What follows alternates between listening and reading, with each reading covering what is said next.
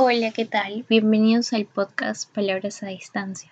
En esta semana me enteré de una noticia muy buena y es que Stephanie Meyer reveló que el 4 de agosto se publicaría Sol de Medianoche, que es la versión de Crepúsculo, pero contada por Edward.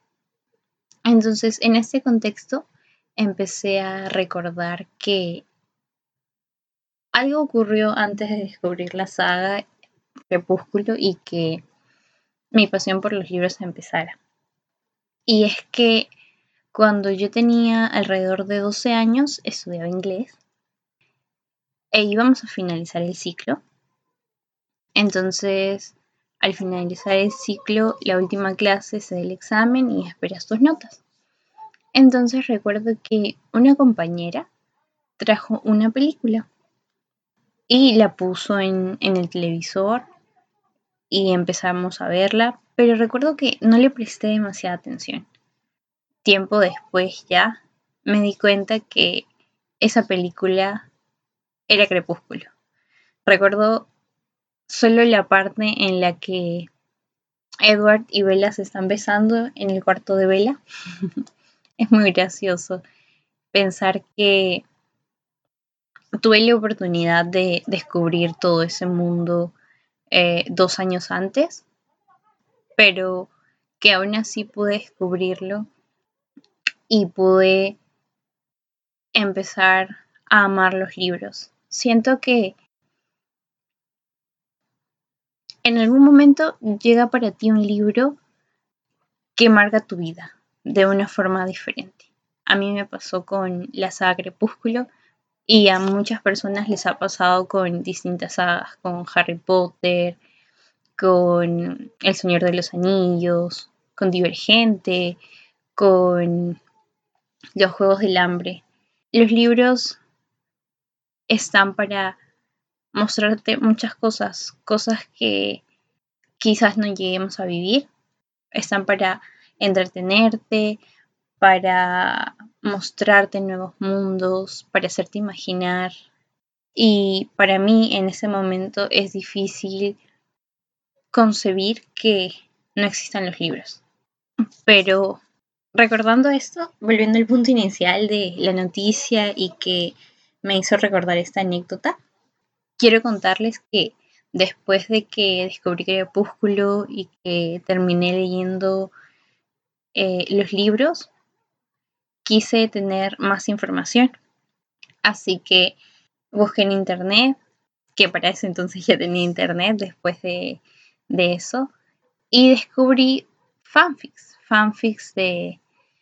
Eh, encontré Sol de Medianoche hasta el capítulo 12 y después habían creado un fanfic de Sol de Medianoche, o sea, cómo acabaría o qué seguiría después de esos 12 capítulos. Me agradó bastante y a raíz de eso seguí, seguí investigando, encontré muchos, muchas historias en internet y una autora que encontré que me agradó bastante fue Lisa de Angelo. Gracias a ella leí dos de sus libros. Uno de ellos fue sin historial y el otro fue fijación. Les voy a leer la sinopsis de Sin historial. Tengo 24 horas para encontrarlo, 1440 minutos para presentarme, 86.400 segundos para enamorarlo y solo un beso para que me vuelva a olvidarlo. En una sociedad perfecta, donde no hay espacio para el rencor ni el odio, un mundo donde no tienes tiempo para recordar, los engaños y las mentiras no tienen efectos secundarios, ya que solo basta un día para que los dejes atrás. Porque cuando el reloj da las 12, todas las mentes se formatean. Bueno, todas excepción de la mía. Siento que es muy cautivante la sinopsis. Espero que puedan leer sin historial. Se los recomiendo bastante. A mí me encantó cuando lo leí. Y justo ahora cuando estaba armando el, episodio para el día de hoy, eh, quise volver a leerlo. Leí el primer capítulo y realmente me atrapó, aunque sé de qué va la historia, me atrapa, me, me, no es que nunca me haya imaginado releer libros, mm, siento que hay muchos libros por leer a los que me gustaría darle mi tiempo también, pero al releer descubres muchísimas cosas. He releído la saga Crepúsculo muchísimas veces. Después releí otra novela que trata sobre vampiros mm, unas cuantas veces también.